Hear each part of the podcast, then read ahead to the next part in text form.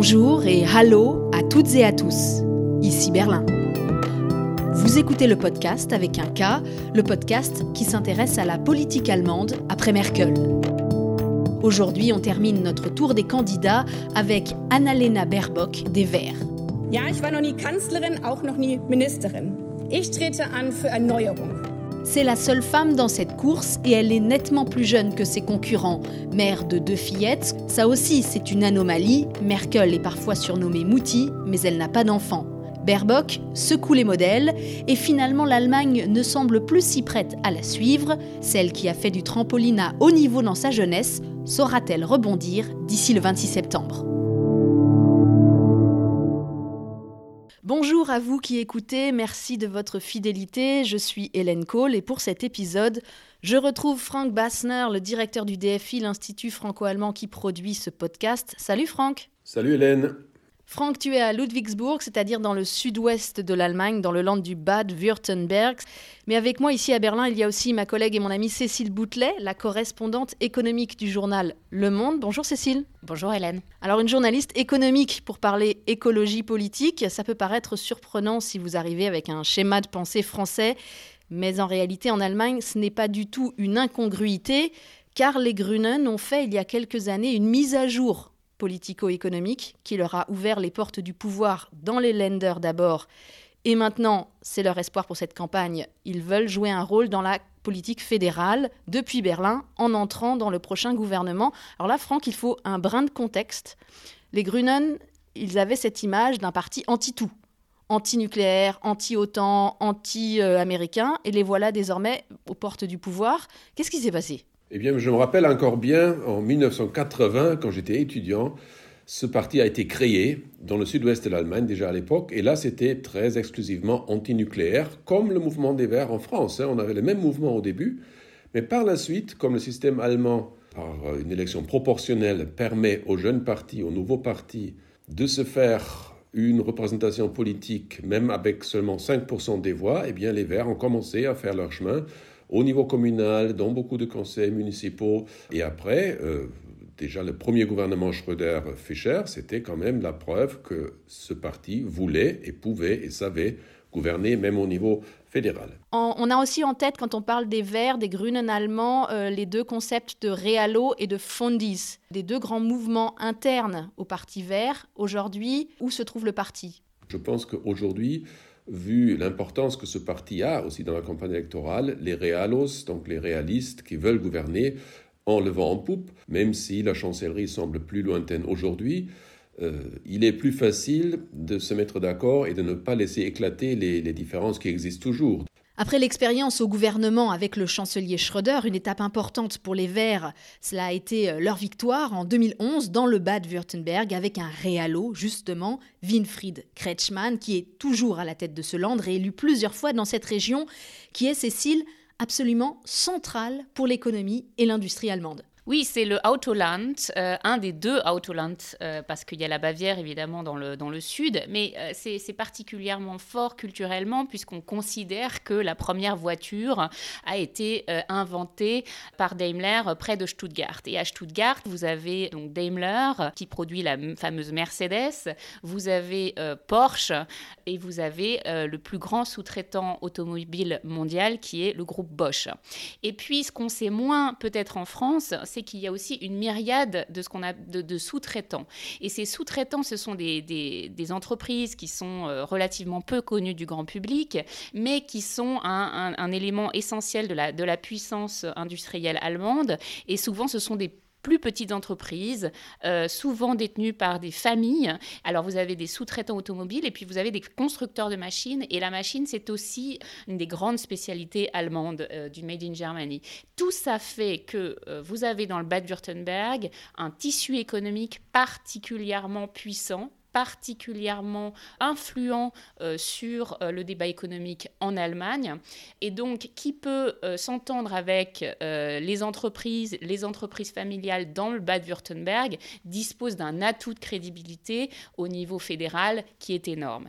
Quand Kretschmann a été élu, on ne savait pas très bien comment il allait gérer justement ce, volet industriel, mais en fin de compte, on a vite compris qu'il n'allait pas tout bouleverser. Globalement, euh, au niveau allemand, on peut dire que les représentants de l'industrie n'ont pas peur des Verts. Comme tous les partis maintenant veulent absolument entrer dans cette voie-là, comme l'Europe entière à ce Green Deal qui veut absolument réduire l'émission CO2. Donc euh, on y passera de toute façon, donc pourquoi pas avec les Verts Moi j'ai discuté avec un certain nombre de, patrons ou de cadres de l'industrie et effectivement on a noté un changement. Alors l'expérience du Bad Württemberg a été très importante. Moi on m'a parlé par exemple euh, d'une méthode Kretschmann qui consiste à ne pas opposer les, gens les uns aux autres. On essaye de mettre tout le monde autour d'une table pour résoudre un certain problème et ça pour l'industrie c'est très important elle aussi, a fait son aggiornamento. Elle comprend qu'il y a une avancée, il y a une évolution de la société euh, en faveur de davantage de, de protection euh, de l'environnement. Évidemment, il y a de quoi. Évidemment, on n'est pas particulièrement en avance.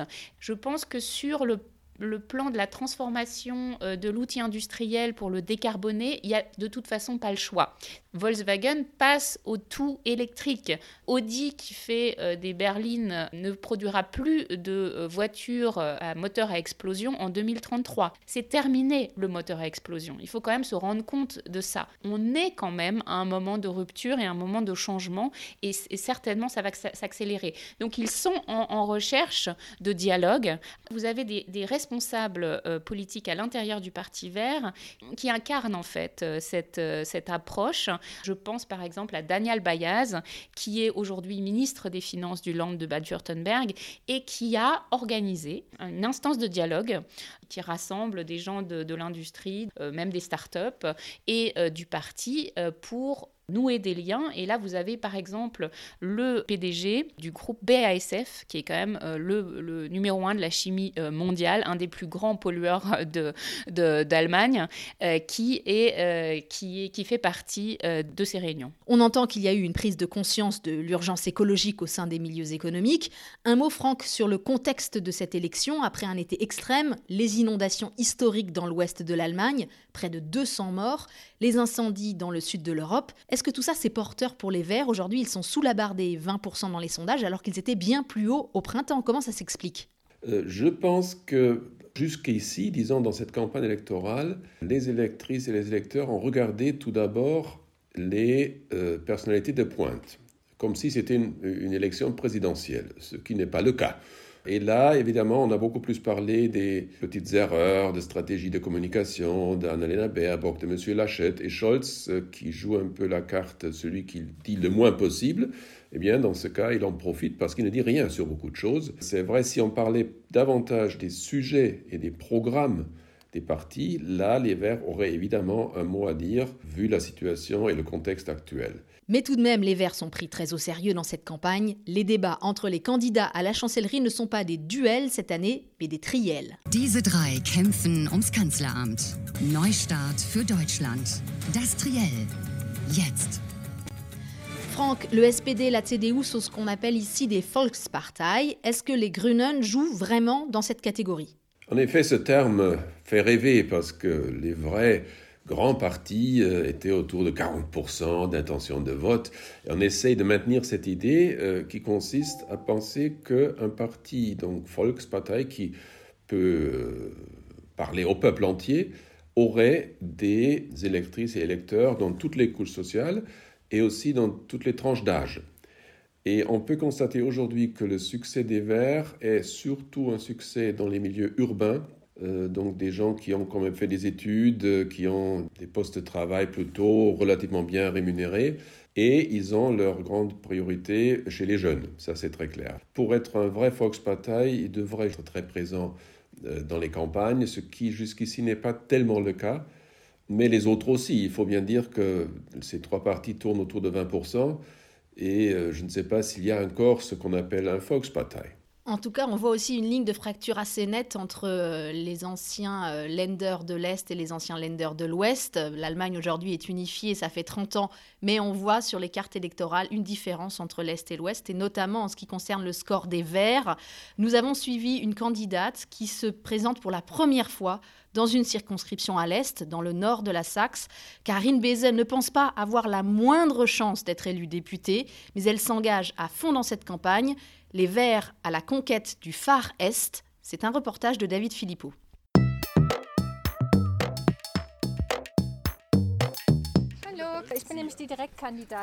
Tract à la main, Karine Bézeux va au-devant des passants. Deux jeunes lui sourient derrière leur masque. Il y a des gens qui nous soutiennent vraiment avec tout leur cœur et il y a d'autres qui sont complètement contre nous. La plupart du temps, dans ce village de Nossen, les gens jettent plutôt des regards hostiles ou changent de trottoir. Il y a des gens qui deviennent agressifs, euh, il y a des gens qui m'insultent par exemple, mais il y a beaucoup de gens aussi qui disent Laissez-moi tranquille il y a quelqu'un qui dit euh, tous les verts doivent être sous le l'échafaud. Et je pensais, ah bon?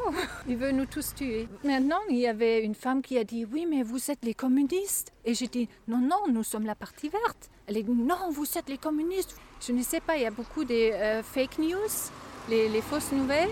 Ce jour-là, elle fait campagne à domicile. Oui, en fait, je suis née ici. Derrière moi, c'est la maison de mes parents. Karine Beze vit désormais à Berlin, mais elle revient tous les week-ends faire campagne sur ces terres où son engagement se heurte à une réalité historique. Depuis la réunification, il y avait beaucoup de changements.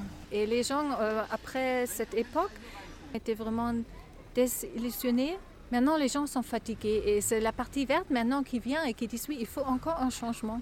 Parce que c'est la réalité, c'est le changement climatique qui est là. Il faut vraiment changer notre production, l'industrie, notre style de vie, en fait aussi un peu notre nourriture et tout. Et les gens sont fatigués et ne, ils ne veulent plus de, de changement. Elle trouve que son parti fait face, plus qu'une division Est-Ouest, à un clivage entre les villes et les villages. Dans sa circonscription, certaines banlieues aisées votent vert à 40%, son objectif global pour sa première candidature est beaucoup plus modeste. Pour les élections passées, euh, on avait moins que 4% dans ma région ici pour les Verts. Et mon objectif, c'est peut-être avoir 6, 7, 8. Ça serait déjà génial.